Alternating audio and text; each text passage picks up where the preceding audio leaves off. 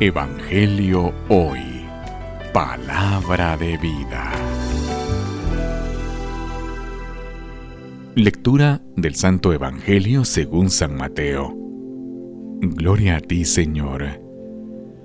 En aquel tiempo, cuando Jesús bajó de la montaña, lo iba siguiendo una gran multitud.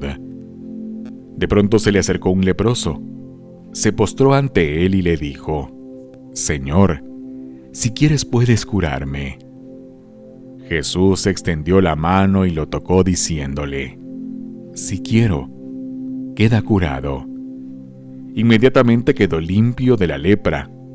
Jesús le dijo, No le vayas a contar esto a nadie, pero ve ahora a presentarte al sacerdote y lleva la ofrenda prescrita por Moisés para probar tu curación. Palabra del Señor Gloria a ti, Señor Jesús. Evangelio hoy. Palabra de vida.